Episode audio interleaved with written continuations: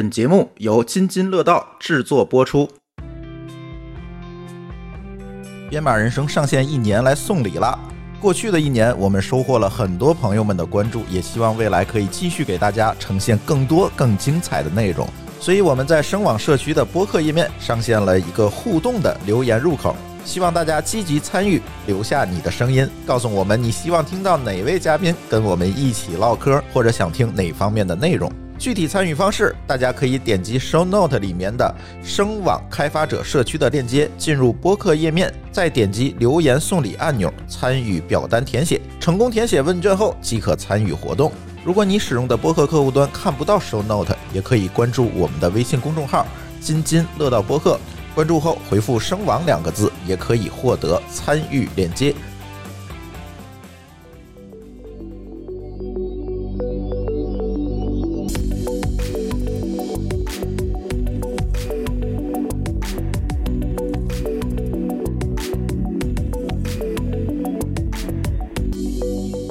听友，大家好，这里是声网与津津乐道联合制作的《编码人生》的节目，我们又跟大家见面了。哎，马上年底了啊！年底呢，大家都知道，尤其我们开发者都知道，这各行各业的这个技术大会都纷纷的出场了啊！大家都要啊举办一些技术大会，算是聚一聚吧。而且我感觉有一个特别有趣儿的现象，就是我们声称内向社恐的程序员们，其实都特别爱参加各种线下的 social。所以今天想跟大家聊聊这个技术大会的话题，也给大家呃年底的时候参与一些技术大会给。大家一些选择吧。虽然今年因为种种原因，可能线下的会比较少，但是线上的我看看大家都在准备，包括声网也在准备。最近他们的 RTE 的技术大会也是在线上的，所以想跟大家聊聊技术大会背后的故事。那首先介绍一下我们今天的嘉宾吧。第一位嘉宾呢，我想先介绍舒淇。大家好，我是舒淇。哎，呃，说说为什么会请你当嘉宾吧？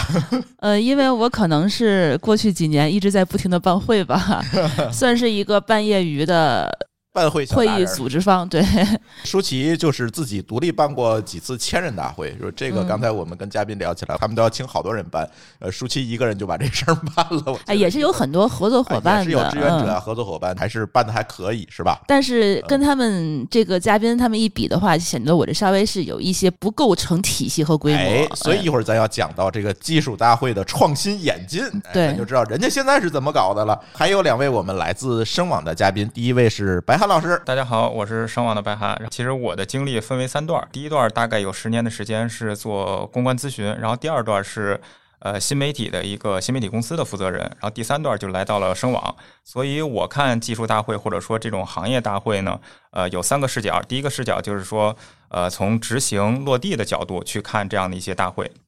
第二个视角呢，就是从呃，我是以媒体身份来参加各种各样的行业大会和技术大会。然后最后一个视角就是我来到声网之后，来以这种声网 RTE 大会为主的这种大会，我们来主导去做的一个新的一个视角。呃，也就是白涵老师以前其实是给作为乙方给甲方办会的，是不是可以这么理解？没错，没错，没错。大概而且这个时间还比较长，大概去做了九年、十年的时间。嗯，所以你更加能够以一个第三人的视角去看这些技术大会。对，然后包括其实媒体的经验，我觉得也是有一个更第三方的视角能看这些大会。没错，没错。哎，我们的第三位嘉宾是也是来自声网的方庆老师。大家好，我叫翟方庆。然后这之前呃在技术媒体工作过几年，然后组织过一些参与组织过一些这个技术大会。然后后来一七年底呢是加入的声网，然后呃在这边的开发者社区然后工作，然后也是。呃，这么多年一直参与组织我们这个呃以我们为主办的这个 RTE 大会。嗯，我跟方静老师认识比较早，因为第一次去参加 RTE 大会在上海的时候，其实我们俩就认识了，是吧？啊，对，那会儿还请您做那个圆桌来着。啊，对对对，还做一个圆桌，所以感觉就是声网这些年一直是办这个技术大会，还是算。办的比较成熟成规模，就是在这些技术企业里面。一会儿也可以让方庆老师聊聊这次为什么改转到线上，然后线上他们又做了一些什么样的创新。下一个问题，其实我想抛给舒淇啊，就是我们做了这么多的技术大会，其实你我相信你跟这个嗯参会者的交流，并不比跟嘉宾们的交流少？呃，我觉得我可能跟参会者交流更多，会更多是吧？就因为有的技术大会可能更多的我要找嘉宾，然后我要把我的企业的形象宣传出去。但是像嗯我们做的技术大会，更像是我们的名字叫技术社区嘛，对，所以可能跟参会者的这种接触会更多一点儿。所以你觉得从我们历次的技术大会来讲，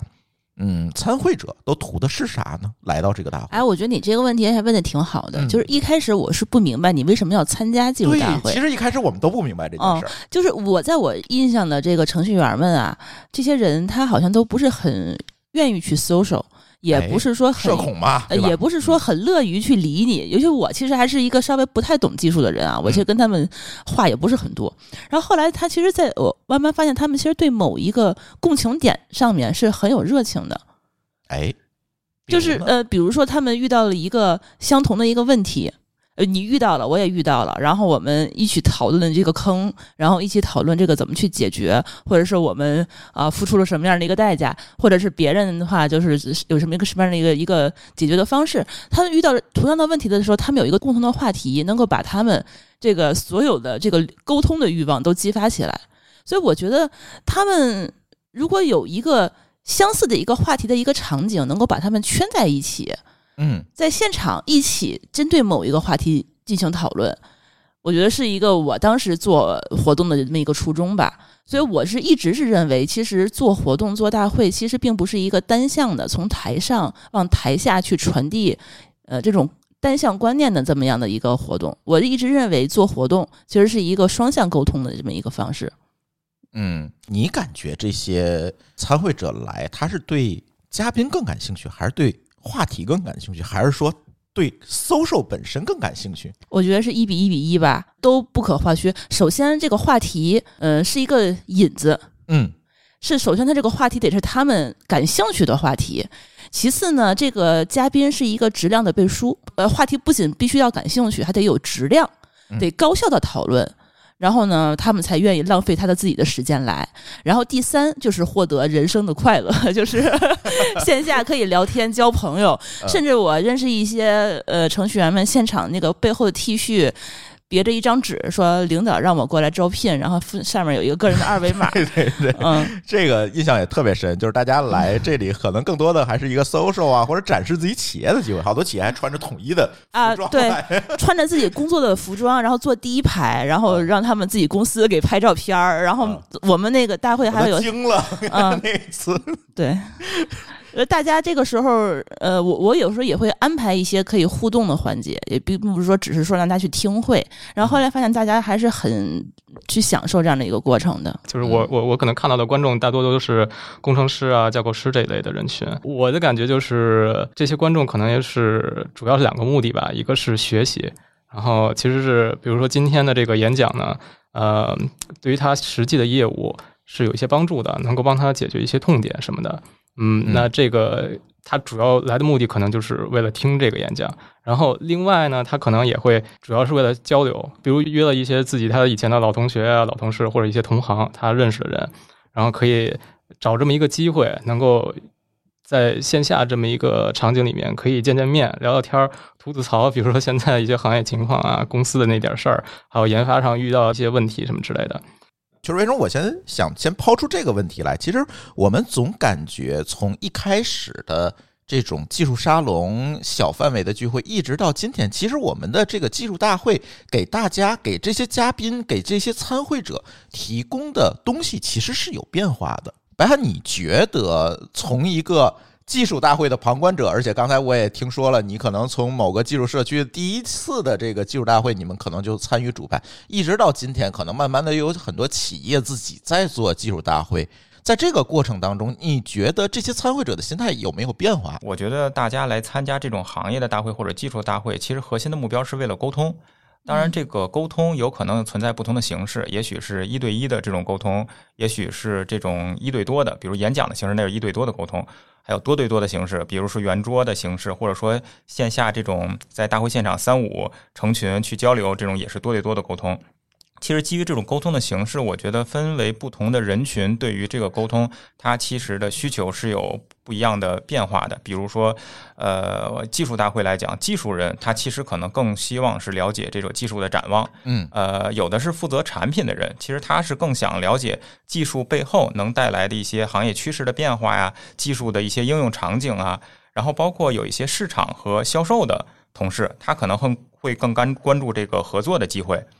嗯而我之前也有一个身份是媒体的身份，我感觉这块儿是更关注，比如大会的一些新闻素材啊，在这个技术行业内是否有真的最新啊、最劲爆的一些内容可以对外去公布，而成为新闻点。还有，我们其实关注到这两年吧，也是刚才回答这个朱老师最后的这个问题，我觉得是呃比较多的。这两年，其实我会发现学生在这个技术大会的群体当中的比例在逐渐的上升，也是说跟我之前的这个判断是不太一样的。像我大学可能更多的还是打打这个兼职啊，然后做一些简单的一些兼职工作，比如家教啊，或者说一些这个外面的一些简单兼职。但是现在的学生，他其实非常明确要通过在校的这个四年，或者是研究生的这个两三年的时间，来判断自己未来到底从事什么样的行业，做什么样的行业更好。他会更广泛的参与这样的大会，所以这两年我会发现，我们大会当中现在学生的比例越来越高，他会更前置的去了解一个行业是否是他适合的，是否是他感兴趣的。所以这块儿我觉得是一个很大的一个变化吧。也就是大会可能是这些学生接触到他所向往的岗位的一个窗口。是的，比如说，他可能没有机会说去每一个行业内的公司去实习一遍，可能没有办法有人给他这个机会。但是去每一个行业的相关的大会去看一看，大家都关心的是什么，会比较简单。是的，而且现在的学生，因为我也有过一些面试的一些经验啊，就是现在的学生他更关注自己想要什么，而不是说呃我能做什么。嗯，恰恰就是我来选择公司，他的自主性更。强。对对对，所以像我们这种非常行业的、非常技术的一些大会，反而有一些学生他愿意参与，去提前来判断是否适合这样的一些行业，他去选择判断我这个行业未来会不会有发展，对自己的发展成长会不会有帮助。感觉这些年下来，从刚才白涵说的，他参与的第一次的技术大会，那可能得是二零一一年了，啊，差不多，差不多啊，这十多年了，十多年，我总感觉技术大会其实是，别管是技术大会还是技术聚会吧，我总觉得是它是有一个发展的历程的。从一开始，其实我们做技术的聚会也蛮早的哈，也是大概可能零几年、一零年、一零年可能嗯就开始去弄这个，一零年吧，因为我们之前是给谷歌他们做线下的开发者社区，对、嗯我们给谷歌做社区，可能还在它更早的时候，其实我们还是在做一个小的技术的沙龙啊，就是在天津，大家呃能呃有十多个人，行业内的人，然后聚起来是有一个呃主题的一个演讲，大家去分享自己工作当中、行业当中的一些经验。我当时叫管这个活动叫 X Talk，我记得就是你可以聊任何事情，对吧？关于技术的任何事情，这样一个小小沙龙。后来这个沙龙就被 Google 关注到了，哎，觉得你们做的还不错，那干脆就以我们 Google 开发者社区的名义来做吧，这就变成了 Google 的开发者社区，慢慢它就做大了。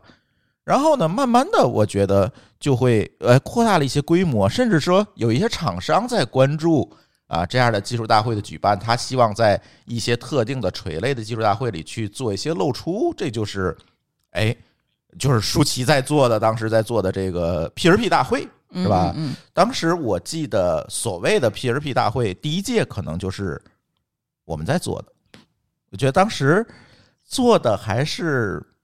因为都不懂嘛，就是做的还是蛮吃力的那次。嗯，第一次试水嘛，嗯，试水的话就是看自己能不能做，嗯能不能做下来，能不能不亏本儿。对，当时我们最关心的是别赔了，千万别赔了。嗯，对，但是以一个比较好，就是外行的一个姿态吧，先尝试了一把，看看能不能先试着推动一点事情。嗯，当然这说实话，当时真的是怕赔了，但是，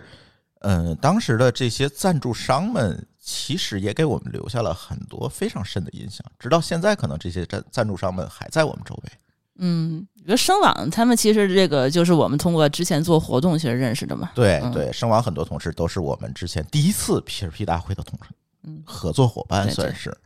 对，所以这个从这样一个大会开始，慢慢的就会再后来就会有这个商业化运营，可能规模更大了，而且包括组织难度也更高了。嗯，我觉得巅峰是不是 P2P 支付来中国那次？呃，应该算是吧。这个能把 PRP 创始人请过来，我觉得也是就为数不多可以值得炫耀的事情之一吧。嗯，当时好像是也是，我觉得能够以一个个人的组织方或者是一个我们这个比较小规模的这么一个企业去做这样的一个活动，然后对方还很就是造成了一些呃开发者界的一些小小的这个影响吧，我觉得还是蛮开心的。嗯，当时怎么想到要请到 P2P 支付来中国演讲？啊，其实还是其实当时大家觉得这个是一个高不可攀的事儿哦。嗯，对，因为啊当时其实也是正好赶上 PRP 当时是几改版，PRP 四还是 PRP 几呀、七，然后是我们那个 PRP 七的这个核心的开发者鸟哥，就是他就是在国内跟我们关系一直还不错。嗯其实他也是想推动一下这个东西在国内的一些应用吧。然后也是说是想把一些他们的使用的这些技巧呀和一些呃他们自己的一些事情可以想分享出来，这个东西怎么用，怎么用的好，性能怎么样什么的。然后他其实也是在偶然的一个机会上有问我说，我们可以请过来，我去问问你要不要，就是鸟哥说我要给他请来，对你要同意的话，我就可以去试一下。说这个好呀，这个好呀，因为我相信国内的这个现在有用过 P2P 的人，应该大部分人都没见过他创始人是谁。嗯，对对吧？能能见到就是语言开发者这个创始人，其实我觉得这个机会应该很难得。而且现在越来越多的语言，可能创始人这个概念慢慢淡化了，因为它背后嗯都有一个大的公司在推动这个事儿。对，比如说 Go 语言，对吧？对或者是一些你看到的是背后的 Google，而不是某个具体的人。对，但是所以我觉得当时这个 P2P 这个语言也是一个蛮特殊的这么的一个，它是充满着个人英雄主义诞生的，一直坚持了几十年的这么一个东西。因因为其实在我理解，虽然我不是开发者啊，就是在在我理解，就是呃 P2P 它就是比较切合我做技术社区的这么的一个概念吧，因为嗯它其实也算是一个呃社区型的这么一个语言。他们哎大家都是共创嘛，都是自己 鸟哥他自己在那里头，就是一些半夜提交代码什么的，它是也有一个社区感，活跃，对社区感的这么一个东西。然后大家呢，其实是没有一个特别特别强的商业化的这个东西在里面，所以大家好像对这个东西的话是有一些敬畏之心的。对我是觉得在 P2P 支付的那一届 P2P 大会，应该算是在技术大会草莽时代的一个巅峰了。但是呢，在这个过程当中，其实我们也会发现一些问题，比如说这些组织的专业度的问题啊，赞助商的参与感的问题，我们怎么样给参与的各方去提供他们所想要的东西，等等，其实其实考虑了很多。然后到了再后面呢，我觉得就进入了下一个发展历程，可能就是呃白涵所熟悉的这个历程，也就是说，专业媒体厂商自己亲自下场开始做活动了，他们自己有自己的优势。但是我总感觉在这个过程当中，商业化的味道啊啊，大家的目的性可能也会变得更强，但不能说它是一个坏事儿。但是总感觉在里面它又会有新的不一样的挑战了。其实无论行业大会还是技术大会，它的核心还是说是沟通。呃，一方面要关注是谁来讲，也就是分享的内容和分享人；另外一方面要关注谁来听，就是这个相应的内容传递给谁，影响到谁。我觉得这个是无论是媒体啊，还是说厂商，其实都是最关注的一个点。我觉得这个是大家认同的。然后第二块呢，其实是。在这个整体大会的这个举办当中，随着大会的规模啊，或者说参与方的变多，那可能大会需要更多的人来协同来做这个这件事情。所以在这个背景下呢，可能就有一句话叫“专业的人做专业的事”嘛。我觉得这个在这个基础上，呃，可能应用这句话会更为合适一些。就是我们的主办方更关注这个核心，他最擅长的事情，也就是内容本身和内容的受众。我觉得这个是大会的最核心的部分。我觉得主办方关注这个点就够了。而如果说在自己的精力啊，包括人力啊、财力有限的前提下，其实他可以把其他的一些大会辅助来完成他这个沟通工作的内容，可以外包出去，或者说呃可以减轻一些工作的流程啊，或者说内容。呃，其实大家会看到，就是从观众的视野看到一场大会，是我们展现出来的对外展现的一些形式，而实际大会的背后，其实有很多更细节的工作。比如说，就以我们这次 RT 大会的一个筹办来讲，其实背后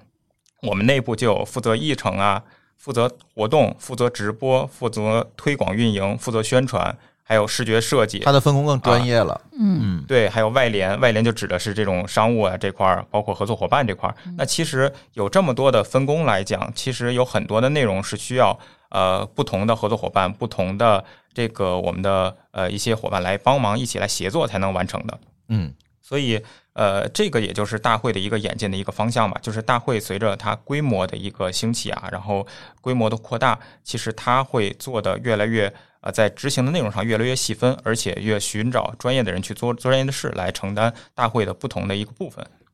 在这个过程当中，你们怎么解决创新的问题呢？我是看到一些大会会觉得很专业，但是又觉得它中规中矩，大家对他来讲，嗯，我就是来参与一个大会，他没有更多的期待的感在里面。所以在这一块，你们是怎么来满足大家的这种期待感、期望值的呢？创新来讲，我觉得可以分享一下去年我们的大会吧，嗯就以这个为例，去年的 RT 大会现场，因为我们是最关注实时互动这个技术这个行业的呃技术大会，所以我们在去年有两个创新，我觉得是可以正面的来回答这个问题。一个就是我们的啊、老板 Tony。他是以一个这个虚拟形象的身份，呃，做了在在他演讲当中有一部分吧，大概其三五分钟的时间是以虚拟形象的身份出现的，所以这个虚拟形象的背后其实是 RTE 实时互动技术的一个支撑。我觉得在他的演讲核心主演讲的这个呃过程当中，用了我们这个技术应用的一个最前沿的场景，其实这个是对。内容啊，包括实现的一些表现方式啊，是一个比较好的诠释，让大家更直观的通过我们的分享的一个形式上的创新，来感受我们技术上带来的场景上的一些新的变化。嗯然后另外一块呢，其实是呃行业里边一直说去年是元宇宙的元年，所以我们在去年现场，因为去年是做的线下嘛，线下是搭建了一个元宇宙的一个展台。啊，找来了我们很多的合作伙伴，然后包括一些 VR 的厂商啊，包括虚拟形象的厂商啊，他们来集中的来展示他们的效果。其实现场的观众有很多都在聚集在这个展台来体验，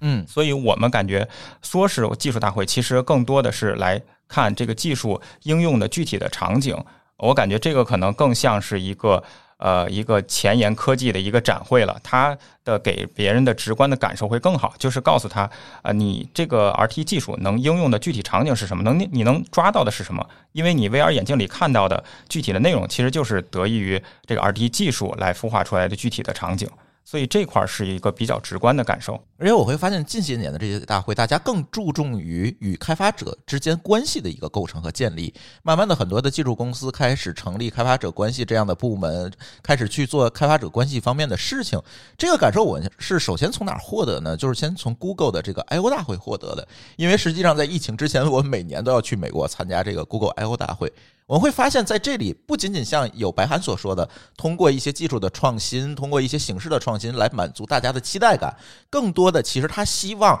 与开发者建立更深的、更具互动性的一个联系。比如说，呃，舒淇可能跟我也一起去过这个 Google I/O 的这个大会，我们会发现它不仅仅有这些演讲、技术内容的布道，但是它的内容其实也更加丰富多彩。嗯它有现场的这个 workshop，嗯它有现场，大家可以现场去做一些事情，嗯甚至说，呃，更有意思的是，可能会在大会结束的时候还会有一个 after party，然后让大让大家聚在一起活跃起来。嗯它其实更注重与大家之间这种关系的构建。我觉得这个慢慢的也会变成一个趋势。你看 Google I/O 每次的它的会心呢，湾区呢堵车，简直就堵的就就不亦乐乎，是因为来自全球各地的开发者都要聚集在这个大会上。他看的是 Google 的技术吗？可能会有，但是更多的，我觉得他会在这里能够跟 Google 的技术标准，能够跟这些东西去建立一个更深层的一个关系互动。我觉得这个还是蛮重要的，算是一个见面会吧，我觉得。算是一个。我觉得现在这技术大会搞得越来越像综艺了。一个是见面会，就一个是就是说我们当时是各嗯个开发者能够线下互相交流，一个是跟 Google 总部嗯，能够有一个近距离的一个交流。大大家可能说我们这是在 Google 旁边去开会，然后我们在 Google 园区里头吃个饭是啊，能够在里头骑个骑一圈自行车什么的。对这个公司司的认知就更加多样性，而不是对可能在在之前我看到的这个公司就是网上那些白底儿黑字儿的文档，就是对这些东西，技术嗯标准。对啊，然后我可以买点公司的纪念品，然后甚至呢，它可能我觉得线下的这个展区也是大家比较期待的东西之一吧能。看到，能摸到，能见到。啊，就大部分人可能也就是听一半儿这个演讲，然后就出来就逛展区了。嗯因为展区的话，你是可以摸，你可以玩儿啊，你就可以直接体验到它的这些东西。现场的活动你还可以放回放嘛？对，呃，RTE 在这些年去做了很多的事情。其实我总感觉在开发者关系这一趴，可能声网走的算是在国内走的算是比较靠前的。在这块儿你们是怎么想的？嗯，就是在开发者这块儿的话，其实我们也做过一些尝试，比如说前几年的话，在大会期间呢，我们也组织一些开发者，然后让他们在我们的公司内部找一个比较舒适的地方，一个会议室或者是休息区这样的嗯，然后做一些吐槽会，比如说让开发者，然后对我们的产品做一些吐槽，我们会让我们的产品经理啊，然后还有。像文档啊等等的技术都到现场，然后跟他们去做这种面对面的交流。以前也搞过一些没什么太多主线任务的感觉的这种开发者的活动，比如说邀请开发者到我们公司里面去，呃，算是参观吧，就是溜达溜达，然后看看我们工作环境，然后介绍一下我们的一些团队，然后给他们拉到我们的一个会议室，准备好的一些就是有零食啊，有喝的呀，然后可以一起呃，就是简单的聚一聚，聊一聊，嗯，算是做这种。近距离的交流，差不多有过两三次这样的机会了吧。主要还是以前在疫情之前吧。呃，刚才舒淇老师谈到的这些，比如说 workshop 啊、party 啊，其实我觉得这个已经是现在的一些比较成熟的技术大会标配的内容了。嗯，对，没错像我们，去年呃在现场也会有展位、展区，然后也会有呃 workshop。单独的 workshop，然后晚上会有 party，party 可能我们还找了北京最好的精酿，然后给到现场，然后所有的技术人可以去现场喝着酒，玩着游戏，然后一起去收获他们想了解的一些内容。所以我们呃从这个角度出发，其实为了这些开发者，为了这些技术人群，我们也会做很多的事情出。帮助他们，无论是通过日常或者说这种大会的手段，帮助他们能获得到他们想要的一些内容。除了技术本身，可能还是对于它整体体验上的一些感知啊，都会呃想方想方设法的去满足他们的一些需求，而帮他们来实现更好的一个体验。就感觉声网组织大会可能更具硅谷范儿一点，当然这我个人感受啊，因为也参加了很多的技术大会。刚才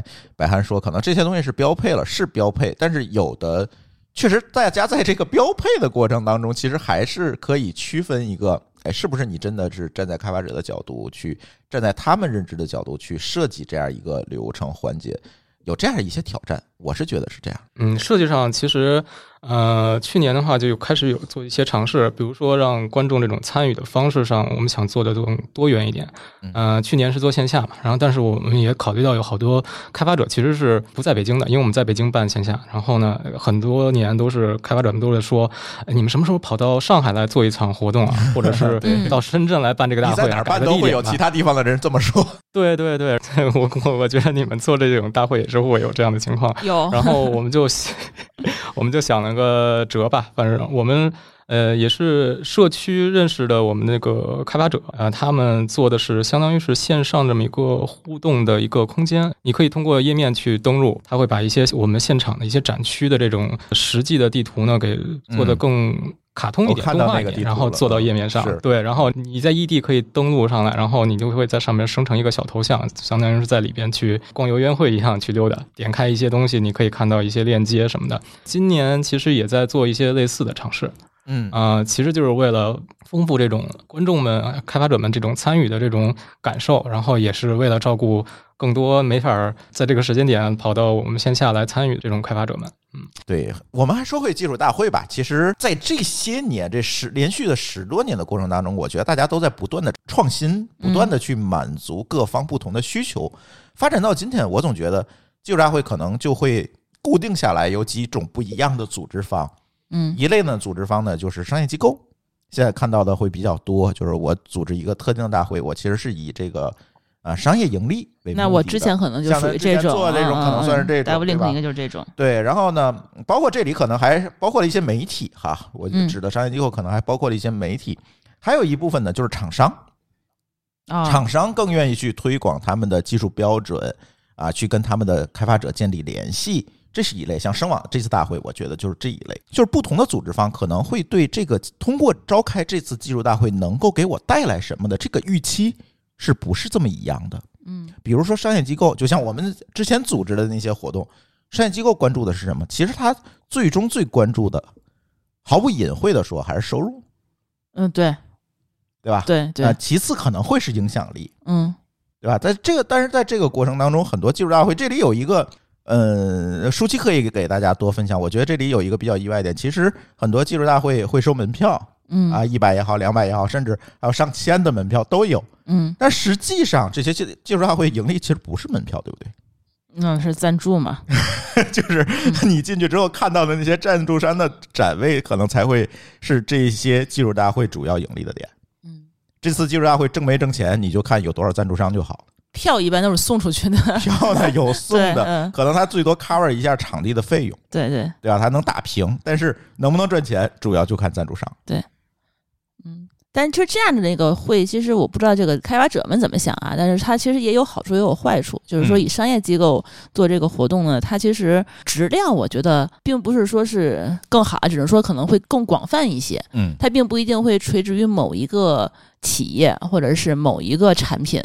是，啊，它可能会是比如说某一个呃方向的这种技术啊什么的，会把各个厂商都会叫来，但是它也有可能就是说会有一些担忧，就是说因为你不是一个行业内的人，他可能是媒体嗯。或者是一个机构去做的活动，所以说他们其实也有的时候也会挑，包括这个有的收费也会比一般的这个活动要贵一些，我不知道就是。呃，白老师，你们之前 做大会都收费吗？我们反正每一次都是，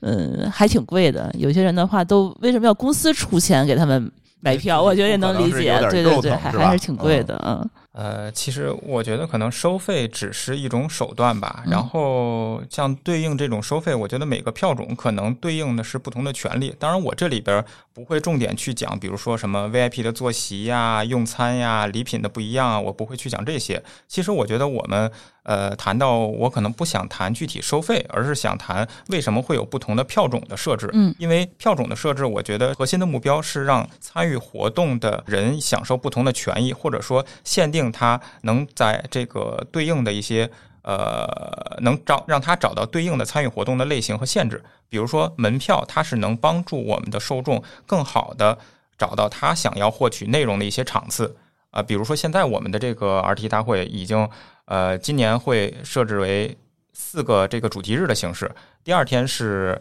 呃开发者日。啊，第三天是行业日，最后一天是生态日。那其实关注每个主题的人群是完全不一样的。我们通过票种的一些设置，能让对应的主题的内容吸引到对应的人，而不让他白跑一趟，或者说浪费他的时间。我觉得这个其实是票务设置的一个比较有用的一个功能吧。方倩，你觉得呢？我总在各种技术大会总能看见你的身影，我我觉得你可能在不同的技术大会之间，你会有一个比较啊。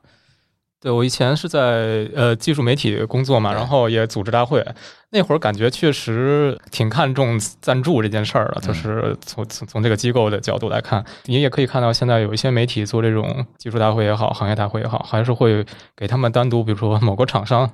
办呃赞助的一个啊专场对。哎，对，专门一个屋子给他们去做这样的活动，但是他们还是照样会去卖这些门票哈。这个对于他们来讲还是一个主要的收入，甚至有的我看到的有些技术媒体，他把这个做线下的这种大会，通过门票来做收入，应该说是他这一年里边主要的收入模式。式，嗯，对，主要的一个获取收入来源。嗯，然后作为厂商来讲，后来，呃，我就跑到厂商这边来做，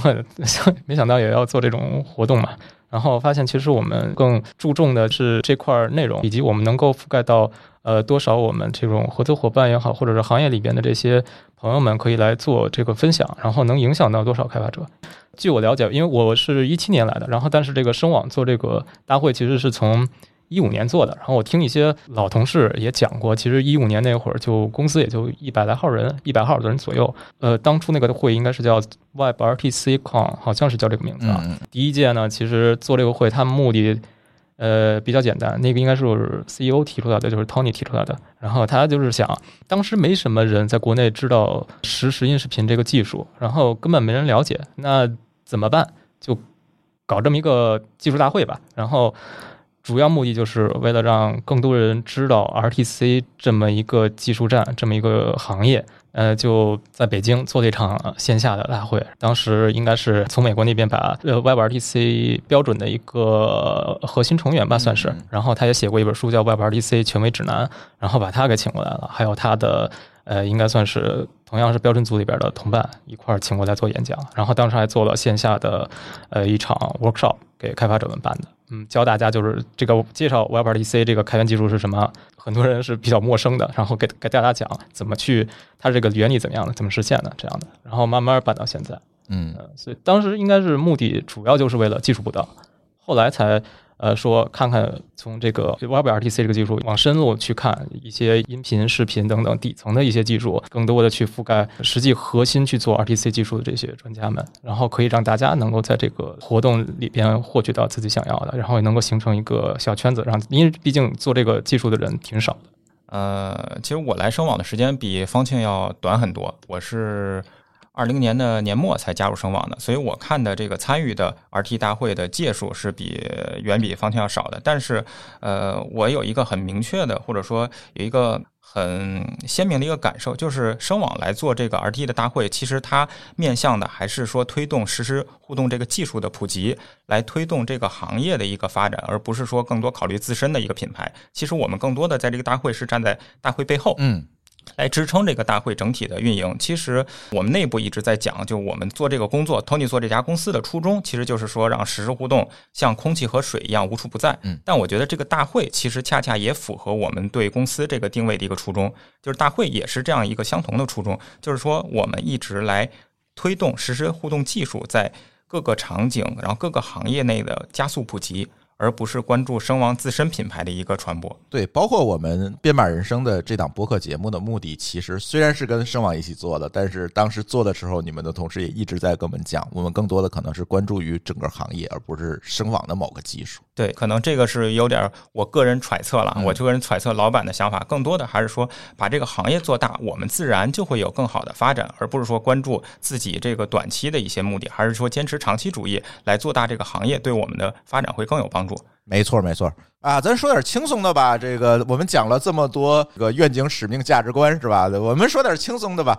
呃，我相信大家都办会是吧？今天我们请到的三位嘉宾，每一位都没少办个会。但是在办会的过程中，其实总能出现一些令自己印象深刻的事故事或者是事故。大家能不能分别分享分享？呃，你们在办会当中遇到的这些故事和事故呢？令自己印象深刻的。那我先说。呃，我分享两个事情吧。我觉得两个事情都是我之前经历过的事情。第一个是我之前服务过一家这个大国内大型的互联网公司，具体是哪家就不说了。呃，他们办这场会是在这个呃重庆办的，然后用的重庆某会展中心啊规模特别大，异常火爆。但是呢，现场人数是严重超标，这个超标是超了一倍啊，他们办冒了，额定是、啊对，额定是三万。其实这三万人已经非常多了，但是他严重超了，所以现场这个就临时出动，然后把这个现场给封掉了，不让进不让出。就是现场进去的人可以参与这个会，但是外边人不能进，导致呢我们有一些议程比较靠后，比如说十一点、十二点的一些这个家企业的这个分享人、发言人，他还没有进会场，但他进不去。嗯然后也是通过多方的协调，然后找到地方的一些这个领导才协调来把这个事情解决的。所以这块儿其实是一个突发预案的一个问题啊。然后另外一个我想分享的，这个就呃可能大家会遇见的比较少，但是呢也要做这样一个准备吧。就是我们是在二零一七年那个应该是七八月份有那每年上海都有 ChinaJoy，然后帮一个互联网公司做一个。呃，答谢宴其实这个不属于大会了啊，嗯但是答谢宴它也属于活动的一种。呃，在上海的大酒店嗯来做。呃，这个答谢宴呢，我们都在筹备过程当中了，因为晚上当天下午已经在彩排了。呃，突然呢，现场就有很多的烟雾，然后我旁边的同事问我：“哎，白涵，你有没有觉得有烟？”啊，我说这个不用担心，一般他晚上可能有节目表演效果，制造一些舞台烟幕。然后呢，一会儿烟就逐渐浓了起来，然后我们就发现不对了，这个烟已经浓到看不清楚眼前的这个五米范围内的东西了。然后一会儿现场的保安就过来了，紧急疏散。然后我们发现我们会场的这个左上角，就是正舞台的左上角已经有明火了，嚯，因为当天上海的温度是四十一度、四十二度，所以大酒店着火了，然后紧急疏疏散，然后当天的活动就被迫呃场地要更换。幸好这家互联网公司他们是比较专业的，有 Plan B，所以临时调转了一个比较简陋的一个场地来做这个答谢宴的一个 backup，但是。起码这个活动是支撑下去了。但是这个情况其实就如果说真的没有 Plan B 的话，这个活动就肯定要完全取消掉了。这个是完全没有想到，就现场发生火灾这种事情是很难想象的。这个而且是活动的当时彩排的时候就发生了这样一个情况。等于是预先定了两个会场是吗？呃，相当于是他们场地的选择有一个备选方案是被他们这个排除掉的，但他们临时又把这个场地要回来了。啊，这个还好。其实我觉得，幸好是在彩排阶段哈。你要是在这个举办的阶段出这种问题，可能是更麻烦。是因为他们请的可能都是游戏公司的 CEO 啊，因为是这种呃 ChinaJoy 期间的一些答谢嘛，嗯可能来的人也比较咖位也比较大一些。如果真出了这种情况，还不太好解决。我想讲一个，就是咱们做大会的时候认识的一个开发者吧，就是他们嗯自己的故事。这个对我印象比较深刻的是，因为也是当时我请 P2P 支付的那一次，呃，技术大会。那届真的是发生很多事情。嗯，对，那次是因为确实是名人来了，所以大家就都一直帮忙宣传。然后呢，就是在开场的时候，还我还没有开场，然后我就看我们有一个志愿者领着一个视力不太好的一个开发者，然后坐到了第一排。因为第一排的话呢，我当时画的是 VIP 区，VIP 区的话就是这价格可能会比后面这个区域的价格要贵很多，但是这个人就坐在坐在这边，但是我没有多问。然后后来呢，呃，到中场的时候，呃，他们有工作人员告诉我说，这是一个盲人开发者，他自己从山东一个什么地方，然后坐着火车到了北京，然后辗转到了会场，然后嗯，这个当时我觉得哇塞，这个开发者还。蛮有毅力的啊，就为了参加我们这个活动，我们活动影响力还挺大的。然后后来发现呢，就是他其实，呃，也是在从事这个 P2P 开发。但是我们其实就是以一个正常人的一个角度会想，这个 P2P 开发，你你一个盲人怎么参与？就是很难去去实现这件事情。然后后来就是在中场的时候，朱峰当时作为主持人，就把这个开发者就请到台上去讲一讲他的这个历程。然后他也说他自己是一个呃视障人士，然后他其实也是在做一些视专门给视障人士开发的一些产品。然后他还就是在我们这个会上也借此呼吁，就说大家都能够在自己开发的这个过程中，能够重视一下这一部分的这个人群，因为其实现在视障人士的话，在我国的比例还是非常高的，大概有几百万人，但是支持他们这些就无障碍阅读的这些产品，其实是非常少的，他们能用起来的互联网产品也是很有限的。然后说，如果是我们这些大部分的开发厂商能够重视他们这些群体的这一些使用感受的话，它其实是能够有一大部分的这个用户的。嗯，这个我当时是印象非常非常深刻，这样的一个故事。是，当时这个事情也很意外，因为这个真不是我们提前安排的。对我们是现场发现了有一个这样的一个人，是，反正这些年举办大会的过程当中，真的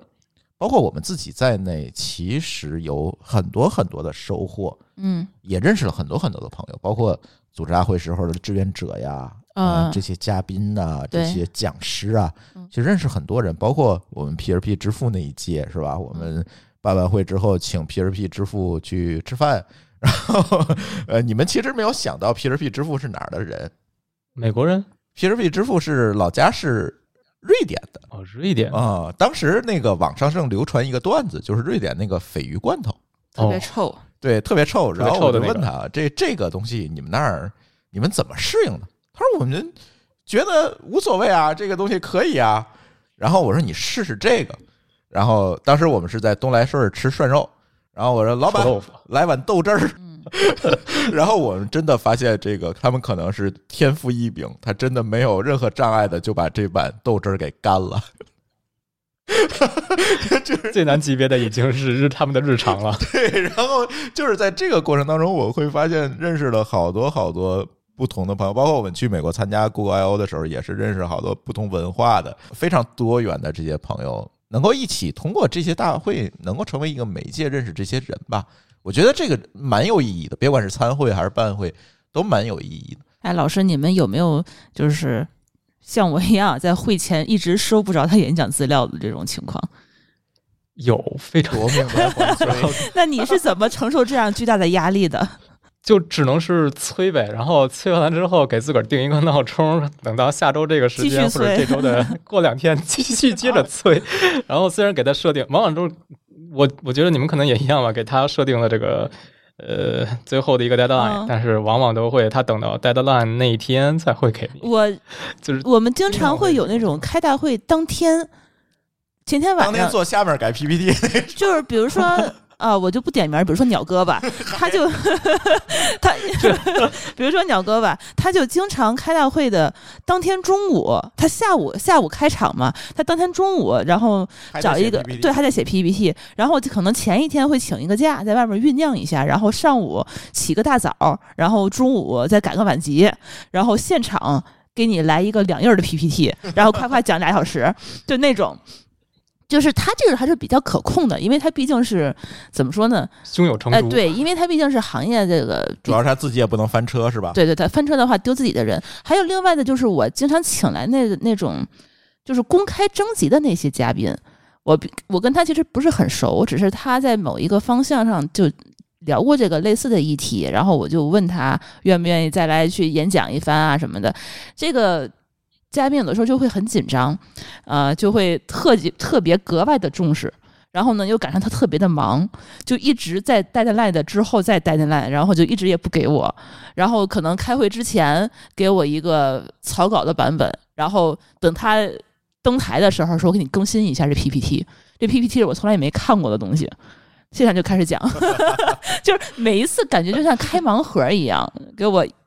就层层不断的这种这种意外和惊喜，但有的效果还是不错的，嗯效果其实还是不错的，就往往有的时候你更多的可能会从主讲人的身份上去控制一下。我们觉得，哎，这个主讲人确实他有东西可以讲。嗯，对对，主要是议题什么的，因为有个底线嘛，他不会讲太离谱，包括他可能之前是讲过的，但是问题是这个这个感觉是让我觉得心里非常没有底焦虑，啊、对你根本就不知道他这个到底准备好没准备好，他这个上场到底是什么情况，对，确实是心里没底。我还遇到过，这个活动现场告诉我 PPT 丢了，就是他写没写到底。我不是很确定这件事情，嗯就是最后那场听着像是 听着像是像听着像是寒假 寒假结束了，孩子上学的时候的情况。对就有的时候这个我我也不能当场就掐死他，对吧？你就只能闭着眼让让他上台去讲，这我就觉得很很无奈，有的时候。对，有的时候讲师确实因为各种原因吧，工作忙也好啊，其他事情也好，这这这个东西往往就是对于主办方来讲，真的就是在，尤其在活动举办的前夜，这种事情就会呃，疯狂的哦，还有还有，比如说疫情，它这个航班取消来不了了，或者是下雨下雪，航班取消来不了了，嗯，然后他就到不了场了什么的各种意外情况。我觉得现在一比啊，线上大会其实有这样的一个好处可控性强。啊、他如果是提前准备好的话，这很多线线下的这个意外其实是不会发生的。哎，还聊回来我们这个疫情期间的这这这些问题啊，我觉得第一个，我觉得大会的形式。大家就不得不的去做改变，比如像嗯声网这次大会，它也慢慢的去做成线上，但是当然它线上会有一些不一样的创新。那这个问题抛给方庆吧，你们这次的声网大会，嗯，毕竟要线上办了嘛，不像去年一样。那这次线上大会嗯有什么不一样的创新给大家吗？呃，主会这块儿应该是会做一些新的场景会出来。嗯今年变成四天了是吧？啊，对嗯，整个形式上也变了。嗯今年变四天，第一天下午主会，然后第二天开发者日，第二第三天的话是行业日，第三第四天是生态日。嗯呃，是完全是面向不同的角度去讲、去拆解这个行业。呃，除了大家去在线的呃这个看讲师分享的这些 PPT 以外，那又有什么不一样的东西给大家呢？因为我总觉得，如果在线看 PPT 的话，大家很容易就失焦了嘛，就是看着看着可能就干别的去了。这跟线下是完全不一样。线下因为你是独占它这块时间和注意力的，第一点就是线上，其实相比于线下，它还有线上的好处，嗯就是事事有利有弊嘛。线下可能会更好的笼络人家时间，然后把他站在这块时间给他分享他想要的内容。但线上呢，其实我们可以覆盖更多的平台，比如今年我们有很多媒体的分发平台，各个资源网站的，然后小程序的呀，然后包括这个微信视频号的这种各个平台资源，其实包括微博的一些资源。那其实这样的资源整体覆盖的人群，它会更广泛一些。像线下那可能只能影响到现场到会的这个几千人，而我们线上的话可能会影响到十万、一百万人，嗯这样来有可能潜在的人群会看到我们的这个会。大家看到这个会的这个效率其实是提高了。对的，对的，但不能规避的问题就是这个看的时长、留存的问题肯定会被稀释，这个是跟线下没法比的。我觉得这个是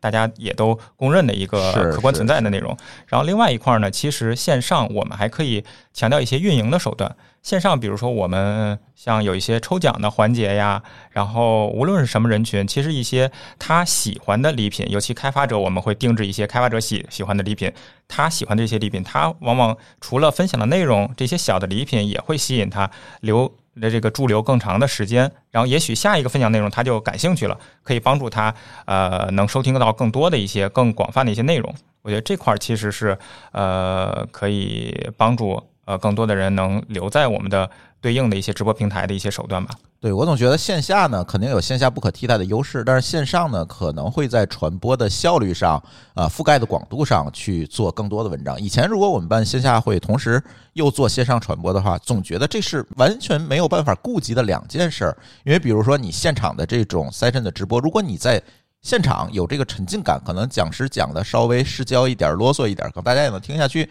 但是如果同样的你把这个东西直播出去，那直播的这个受众有可能就没有办法真正的把它听完，因为他会这个注意力会很快的涣散掉嘛。但是如果在线上，我们就本着在线上去做这次活动的话，有一个好处就是说，我们可以提前的把这个演讲做得非常紧凑，做的效率非常高。我觉得这是线线上和线下最大的一个区别了。是的，而且像线上的活动，它也肩负起了这种传播的价值是的。呃，以前我们线下的活动，呃，我们自己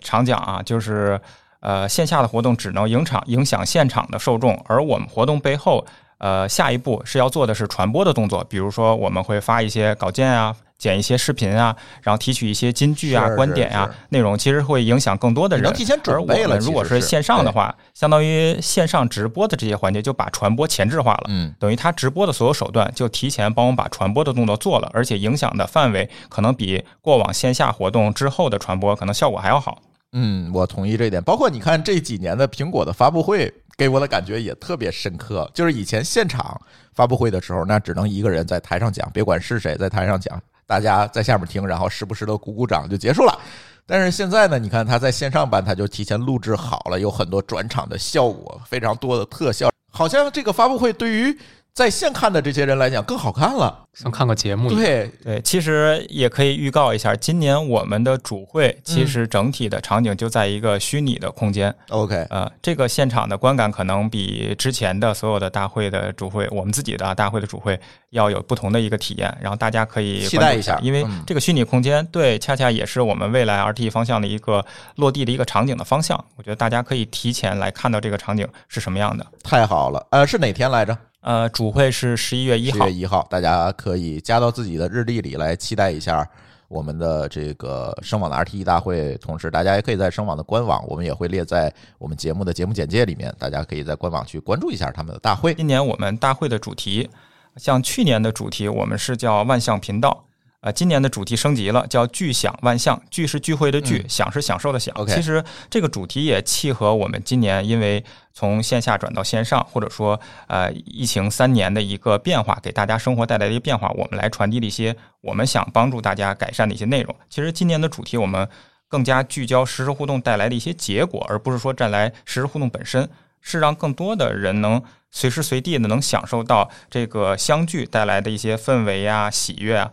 通过这个技术来反哺我们的这个生活和工作，其实这个才是技术本身真正的一个价值的体现。所以今年的主题的升级，我觉得也是我们对这个行业最新的一个思考。然后相关的具体的内容也会在我们四天的这个议程当中，慢慢的帮帮大家去展开、去讲解我们对这个主题的更深层次的一些理解。反正今天请几位就是聊聊技术大会吧，呃，别管是大家以往组织的，还是包括这次声网。算是不得不做成线上的这样一个形式，会有一个什么样的创新？其实作为我自己来讲，也是蛮期待的，因为线上线下转到线上，可能在无奈之外，我相信在里面还会倒逼出来一些不一样的东西，有一些好的创新点，这可能也会给将来办会的这些同行们一些很好的参照。我觉得我还蛮期待这次大会的，因为我的之前得到了一些剧透嘛，就是就也不剧透给大家了，大家就到时候去看吧。那我们的这期的编码人生，那就先跟大家聊到这里。如果大家对技术大会或者你参加大会的这些体验有什么感受的话呢，也欢迎在我们节目的评论区来跟大家分享。呃，行，那我们的这期编码人生就先跟大家聊到这里，感谢大家的收听，我们下期节目再见，拜拜。拜拜。拜拜。拜拜。感谢您收听本期节目。本期播客节目由津津乐道制作播出。你也可以在我们的官网 d a o 点 f m 找到我们的更多内容作品。如果您喜欢我们的节目，欢迎在微信、微博、朋友圈等社交媒体转发分享。您的分享对我们而言十分重要。如果您希望与我们互动，可以关注我们的微信公众号“津津乐道播客”，天津的津，欢乐的乐，道路的道。在关注后按提示操作即可加入我们的听友社群。